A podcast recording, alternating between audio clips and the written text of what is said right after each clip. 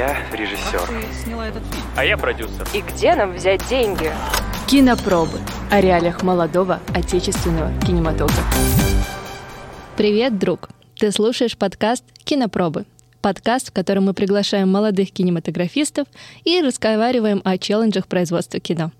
Меня зовут Диана Нечаева, и сегодня со мной в студии магистранки Высшей школы экономики, режиссерка София Маргацкая и продюсерка Александра Бенькова. Софа, Саша, привет. Привет. Привет. Авторским режиссерам им прям вот очень сильно должно повести. Ночью в дождь на пустыре было сложно. На моей первой смене был пьяный мужик, и в итоге она закончилась ментами. Вот просто, вот сколько я смогла им отдать, столько вот отдала. Там просто святые люди, видимо, работают. Говорю, здравствуйте, мы тут снимаем кино, пожалуйста, покиньте площадку. А чел начинает на меня наезжать. Расскажите, как давно вы работаете в тандеме и вообще как так получилось? Так, ну получилось это, мне кажется, вообще совершенно спонтанно и случайно. Мы вообще весь первый год магистратуры мы с Сашей практически не общались. То есть это один раз, наверное, мы пообщались. Если проехались в такси до метро, то хорошо. Вот. А потом э, как-то так сложилось, что э, судьба сама решила, что нам нужно вместе дружить, э, общаться. Э, и началось все с фотовыставки, кстати, которая здесь проходила у нас в вышке. А, Саша совершенно безвозмездно, по доброй воле решила мне а, помогать с этой фотовыставкой, потому что в какой-то момент я просто осталась одна. А, Вот, и Саша взяла на себя часть организационных задач. И, собственно, потом она услышала, что я собираюсь летом снимать э, фильм художественный, короткометражный. И Саша говорит, давай, можно, как бы, я готова делать что угодно, я очень хочу на съемки. Я думаю, окей, хорошо. В принципе, у меня была свободна а, вакансия, так скажем, помощника режиссера. И я говорю, Саш, давай на помощника режиссера попробуешь. В итоге Саша оказалась помощником режиссера, выполняла часть э, задач второго режиссера, а, была художником по гриму, а, была ассистентом звукорежиссера. Ей пришлось быстро, экстренно на площадке обучаться, потому что, ну, всякое случается. И, и в конце концов, э, вот мы решили превратить это все в, нашу, в наш диплом, в нашу магистрскую диссертацию. А, И Саша занимается теперь продюсированием моего фильма. Теперь буквально везде э, я рядом стою, молчу. Саша, как истинный продюсер, все рассказывает. Про что фильм, кто я, кто мы. Вот как-то так. Да, ну с, с моей перспективы это выглядело как, э, ну, действительно, я такая, можно, я там хоть что-нибудь буду делать. И Соф такая, типа, да, нам всегда нужны свободные руки. И вот первая смена, я думаю, ну, сейчас там, типа, подай, принеси, что-нибудь такое будет. И за два часа до смены мне пишут, Саша, э, ты красишь девочек, актрис. И я такая, да? Вот. И понеслась, и в итоге, как бы, вообще лю- любая задача на площадке, я кинусь, помогу, там, начинает э, сходить за энергетиками оператору и заканчивая тем, чтобы там в дождь на пустыре подкрасить одну из актри- актрис. Вот. Блин, круто. Давайте как раз-таки поговорим о фильме. Э, Да, вот вы уже упомянули его, летом вы снимали короткометражную работу «Выше головы» называется фильм. Да, все верно. Э, Расскажите о съемочном процессе, как это было? Саш, давай ты начнешь со, своей э, перспективы. Ну, это было сложно. Ну, чтобы ни у кого не было иллюзий, что ты типа пришел на телефончик, что-то снял и ушел. Нет, это огромная была работа. У нас было около восьми, наверное, смен, одна из которых длилась 13 часов а, ночью в дождь на пустыре. Вот. За крематорием. Да, хорошая локация, всем советую. Вот, и, ну, действительно, это был очень такой сложный процесс, потому что была прям настоящая команда, то есть был художник по свету, оператор, звукорежиссер, помощник режиссера. Вот, и, ну, это было все, Софа очень профессионально работает, так как будто бы она не первый фильм художественно снимает, а типа 101 Вот, а, были всякие экстренные ситуации, были смены, которые прошли по плану, одна, две, Одна или две, да. вот. э, Ну, в общем, да, процесс был такой долгий, но очень интересный. Да, ну я со своей стороны скажу, что я до этого снимала документалку еще в бакалавриате. А, это полный документальный метр. А, и там я, конечно, делала практически все одна. То есть это просто реально вот было на уровне, что взяла камеру, пошла сама такой, знаешь, типа сам издат. А, вот, то есть там не было команды практически вообще, если только там уже на этапе постпродакшена. Вот, и просто как бы мои подруги могли мне там где-то с чем-то помочь, не знаю, там найти локацию героя и так далее. А здесь действительно уже совершенно другой процесс. Пришлось собирать прям профессиональную команду с, как уже Саша сказала, с операторами, звукорежиссерами, гаферами и прочими, прочими, прочими. А, вот. И действительно у нас был и календарно-постановочный план, и какие-то штуки, вызывные листы, и даже обеды на площадке мы старались организовывать своими силами. Вот. И здесь уже был бюджет, какой-никакой, но бюджет. Вот. Даже некоторые у меня участники группы получили небольшие гонорары. Вот просто вот сколько я смогла им отдать, столько только вот отдала. Это, конечно, совершенно еще не идеальный, не отточенный процесс, вот, потому что вот в таком формате я действительно работала впервые. А, но мне кажется, как раз-таки к последней смене мы прям так уже натаскались, и было достаточно профессионально. То есть мы даже научились укладываться во время и не задерживать площадки, потому что были ситуации, у нас, например, была смена в клубе, а, когда э, замечательный клуб э, Кружок. Кружок, да, на конюшенной. Они просто пошли на, на встречу и разрешили на два часа практически задержать аренду. То есть там просто святые люди, видимо, работают и понимают, что кинопроизводство — это очень трудоемкий и совершенно непредсказуемый процесс. А сколько у вас всего было смен? А, у нас было, сейчас я скажу, шесть или семь смен. Да, что-то около семи смен у нас было. Какие-то смены длились по 6 часов, то есть это такие полсмены, какие-то вот по 10 14, что-то около того. И плюс сейчас мы планируем досъем, mm. а, потому что после черновой сборки мы поняли, что нам двух с половиной сцен не хватает для полноты истории. И мы сейчас вот планируем в январе уже, скорее всего, доснимать. А, занимаемся организацией этого процесса, но думаем, что обойдемся двумя короткими сменами, типа часа по 4-6, вот так. Софа, ты уже затронула тему бюджета. Как раз-таки об этом был мой следующий вопрос.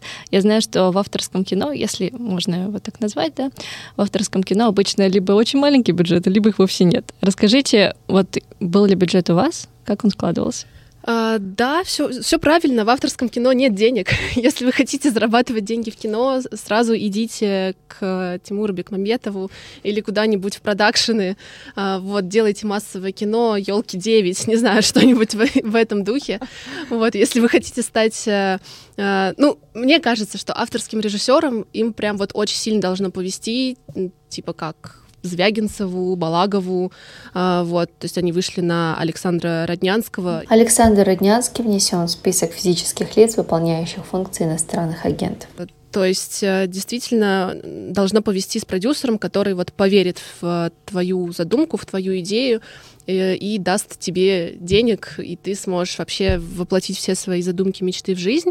А, вот, у нас бюджет э, складывался исключительно из моего фонда, который у меня был, то есть э, у меня были деньги, которые я откладывала на этот фильм, а, какие-то деньги мне дарили, какие-то я заработала сама, а, вот, но мы прям, я считаю, что мы обошлись очень бюджетно для такого производства, когда у нас была аренда техники, у нас была скидка от э, моей киношколы, где я учусь параллельно, э, хорошая, причем 50%. Э, плюс вот даже остались деньги на гонорары. Суммарно у нас фильм обошелся в 150 тысяч рублей. Wow. Это только производство, но у нас еще впереди постпродакшн, и, возможно, нам придется еще какую-то, ну, уже не такие деньги, ну, как бы сильно меньше, но, возможно, еще придется что-то вложить. Ну, да, тут я со своей продюсерской точки зрения, да, скажу, что, скорее всего, нам точно придется еще потратиться как минимум на музыку, потому что один саундтрек Софа заказала э, еще до того, как я присоединилась к команде. Сейчас, э, ну, как бы нам нужен еще один саундтрек, и это будет либо опять с тем же композитором работы, если нам очень сильно повезет, э, то, может быть, мы выкупим права на один трек, который нам идеально подходит. Ну, Давай уже... пока поддержим интригу, не да. будем говорить, что это за группа. Не, да, не. Мы оставим это. Да, ну, тайну.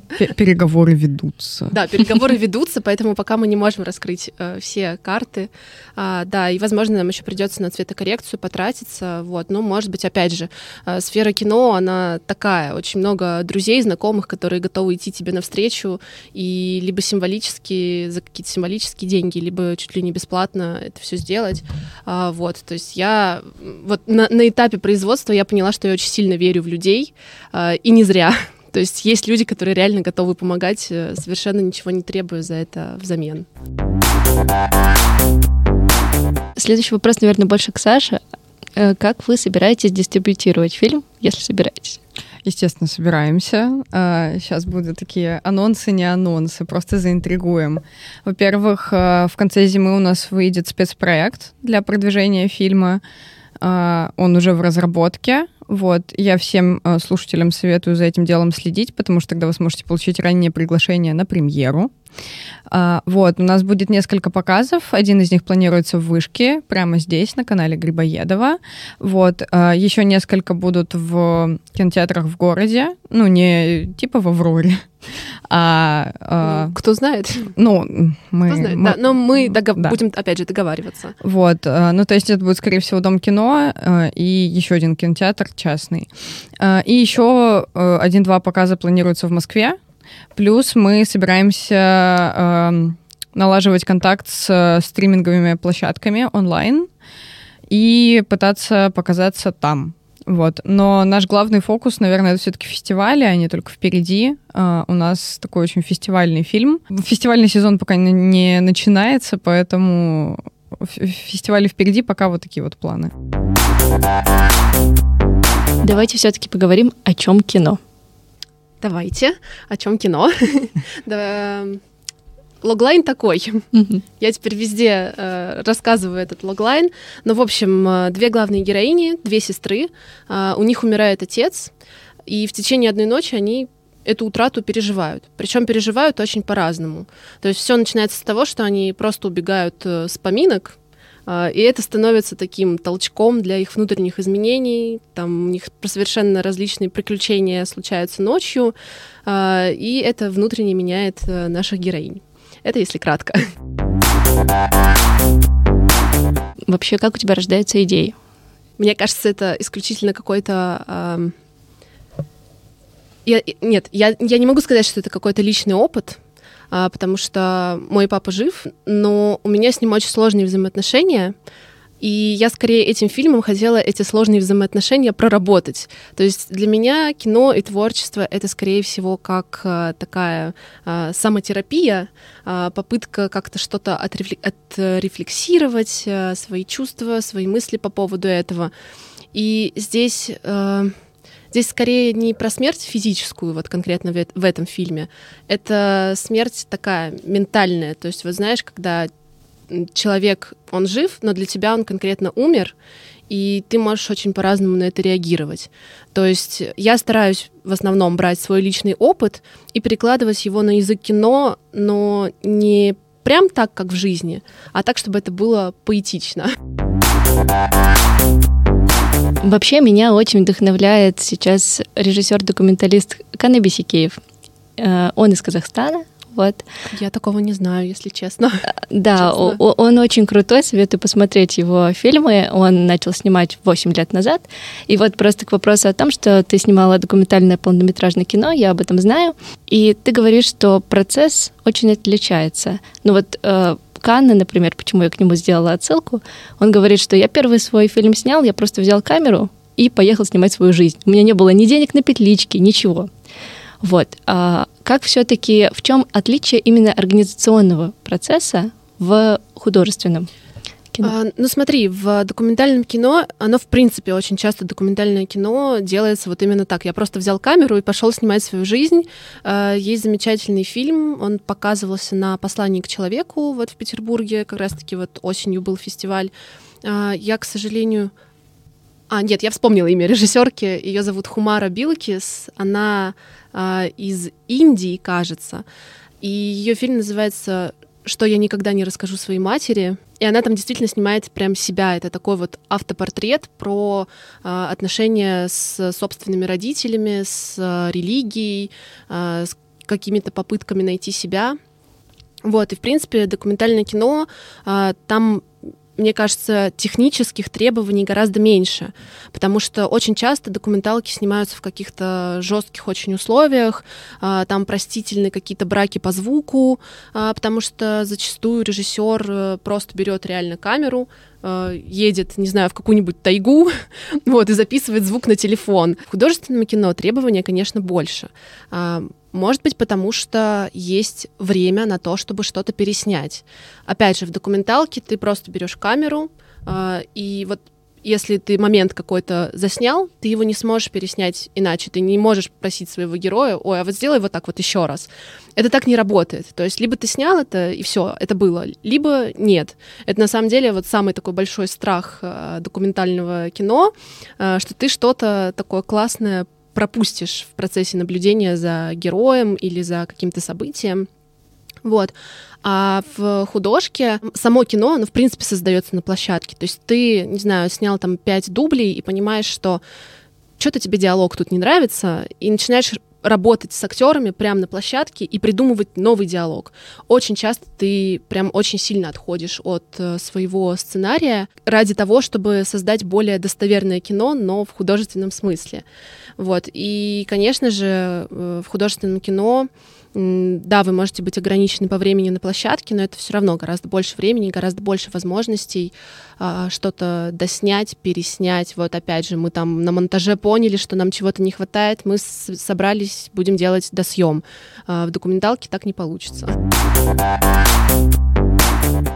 Саша, были ли какие-то факапы именно вот с точки зрения организаторских штук на площадке? Ну, мне кажется, было полно их. А, а, а меня режиссерка бить не будет за этот вопрос? Не буду. Ну, да, ну, э, понятное дело, что на площадке были проблемы вот в первые смены, особенно из-за того, что никто особо не понимал, как вообще это все работает. Вот, то есть э, я в том числе признаюсь, что кто-то там типа может посреди дубля пойти типа покурить, и дым в кадр пойдет, э, там, или кто-то смеется, и это потом на звуке слышно. Вот, и, ну, как бы люди не понимали просто, э, и мне, ну, как, не то, что не объяснили, наверное, короче, не было концепции того, что, типа, когда Соф сказала мотор, значит, все, все как бы умерли просто. Да, то есть работают только актеры и люди, которые за кадром. А, это действительно было сложно, вот особенно на первых сменах. Мне кажется, я сама даже не понимала, а что такого может случиться. Вот, опять же, я очень сильно волновалась э, перед своей первой сменой, и в итоге она закончилась ментами. Но нет, они, это в середине, это, менты были в середине ну, смены. Ну, они практич, практически смена, ну, то есть на моей первой смене был пьяный мужик, которого Саша героически он, отгоняла. Он был не пьяный, он был угашенный. Еще я, лучше. Да, вот. Ну, то есть как, мы э, снимали во дворе жилого дома в центре Питера. Вот, и то есть э, мы понимаем в какой-то момент, что стоит какой-то мужик, явно не в себе, и у него рядом с собой еще карликовый пинчер ну, как бы для антуража, чтобы было понятно. Вот. И, ну, мы как бы все смотрим, ну, странный чел. И я к Софи подхожу, а Софа там, типа, камеру отстраивает, и говорю, типа, что с ним делать? Я ему так рукой машу, типа, иди разберись. а, ну, я, the помощница режиссерки АМ, подхожу, говорю, здравствуйте, мы тут снимаем кино, пожалуйста, покиньте площадку. А чел начинает на меня наезжать. Очень агрессивно. Вот, слушателям не видно, но я дама такая не очень большая, очень такая хрупкая. И вот стоит мужик не в себе с карликовым пинчером и наезжает на меня, говорит, вы что, Ленфильм? У вас какое право здесь снимать?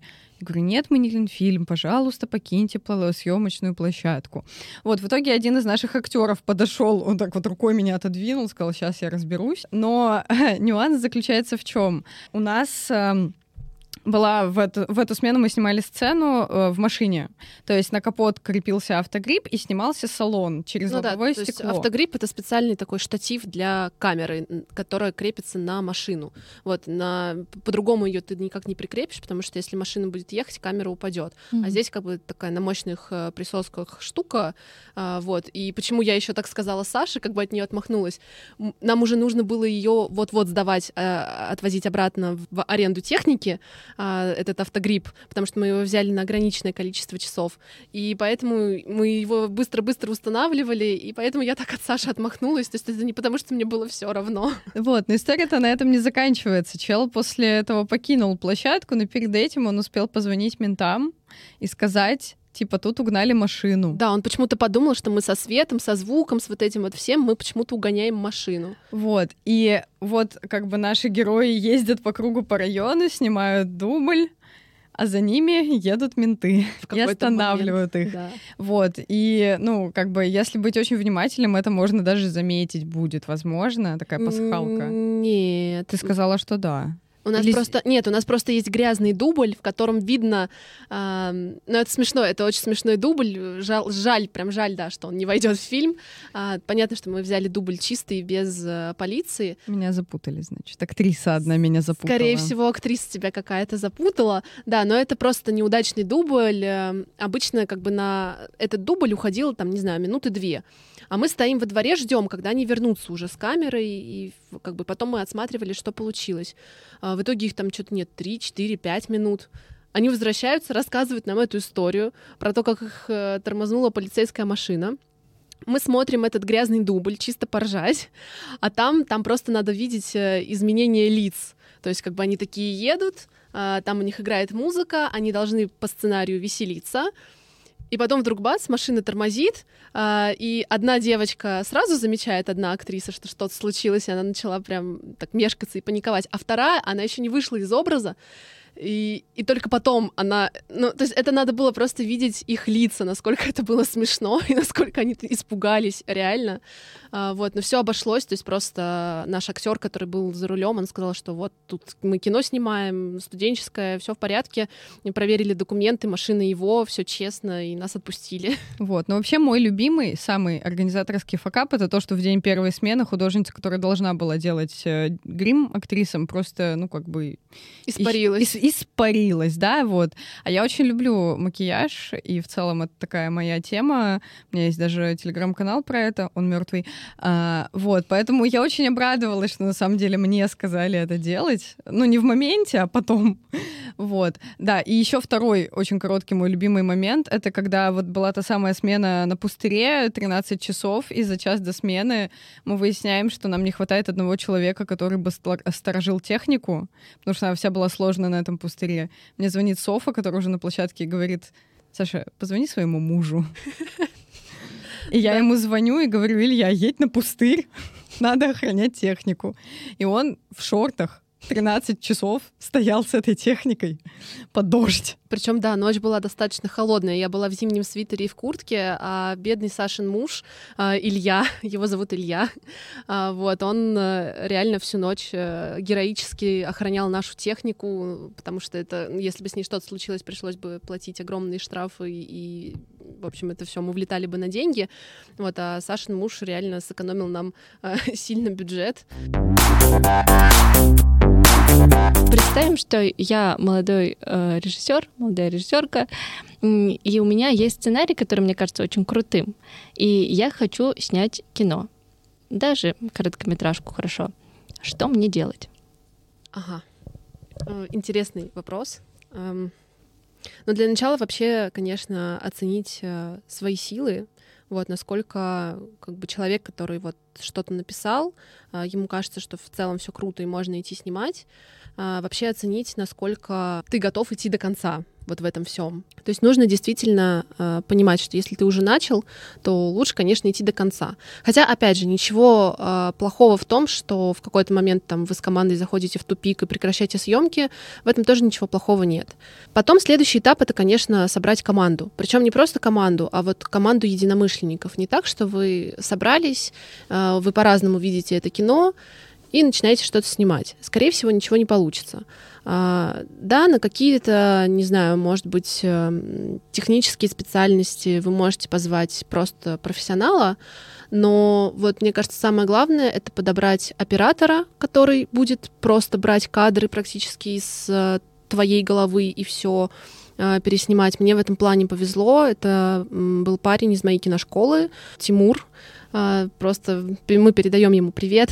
Скучаем. И очень скучаем по а, его перфекционизму, потому что это вот действительно человек, который не просто пришел, сделал, а ему нужно сделать прям вот хорошо, идеально, отлично. И другое он вообще не принимает.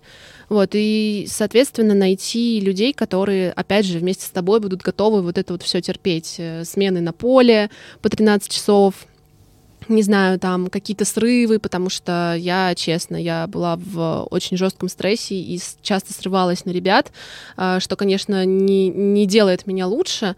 А, вот, я буду стараться исправиться на следующих съемках.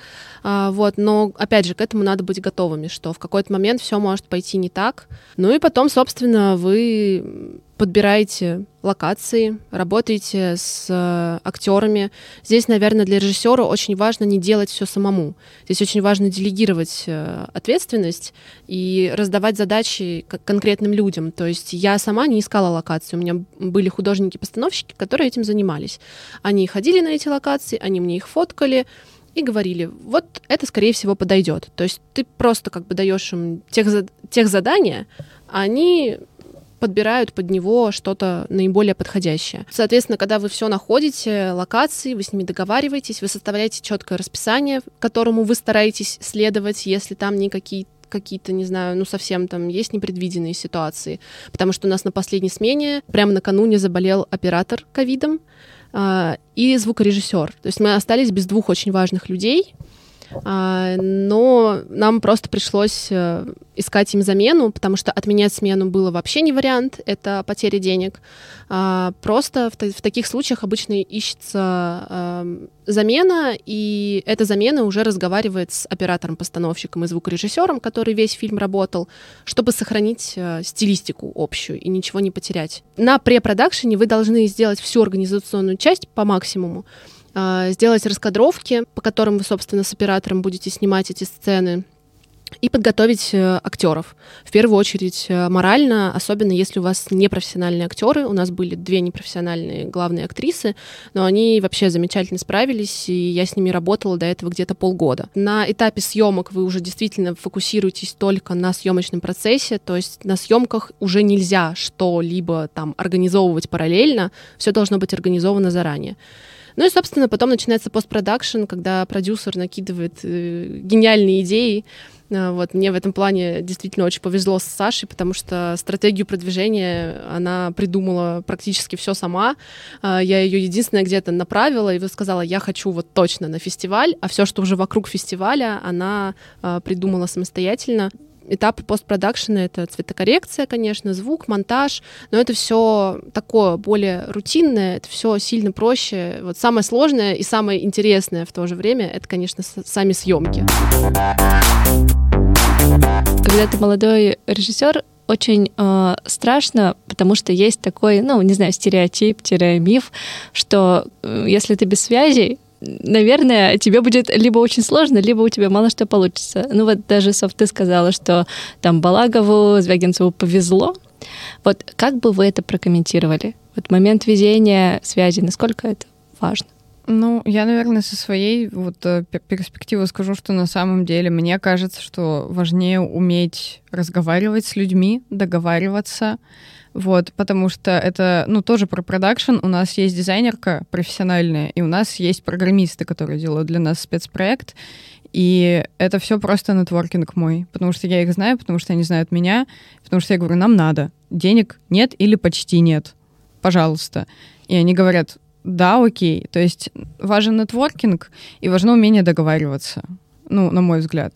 Да, плюс э, мир кино на самом деле очень тесен. То есть ты можешь начинать работать э, со студентами киношкол и вузов, а в итоге выходить э, на людей, которые гораздо больше в этой профессии и уже большего добились. Э, вот. И плюс ко всему опять же, если сидеть и ждать какого-то продюсера, который вот на тебя роднянский с неба упадет, э, нет, такого не будет никогда. То есть нужно начинать э, с чего-то малого, и уже постепенно как бы шажками идти к большему, потому что, опять же, ты снимаешь одну короткометражку, снимаешь вторую, попадаешь, например, на фестиваль, там начинают узнавать твое имя, соответственно, э, просто элементарно нужно какое-то портфолио э, ради того, чтобы тебя кто-то заметил э, еще. В любом случае не надо сидеть на месте потому что чудес не бывает. Это вот все, опять же, нарабатывается э, трудом. Э, даже вот я сказала, я, наверное, я сейчас понимаю, что я не очень корректно сказала про Звягинцева и Балагова, потому что на самом деле им не столько повезло, сколько это действительно люди, которые они очень много работали, чтобы вот когда-то их Александр Роднянский заметил и помог им в их творческом пути. А, вот, но до этого они снимали также короткие метры, они также пытались, у них также что-то не получалось, то есть, э, как говорится, не сотвори себе кумира. Вот, и кумиров э, их действительно, мне кажется, не бывает, потому что все эти кумиры, они реально очень многое прошли, чтобы стать теми, кто они есть сейчас. Ну, так или иначе, ваша история, то, что вы рассказываете, это очень вдохновляет и, надеюсь, вдохновит и наших слушателей. Мы ну, рады, что... если это так. Спасибо.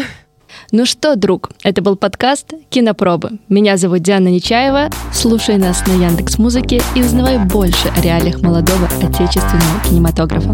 Пока-пока.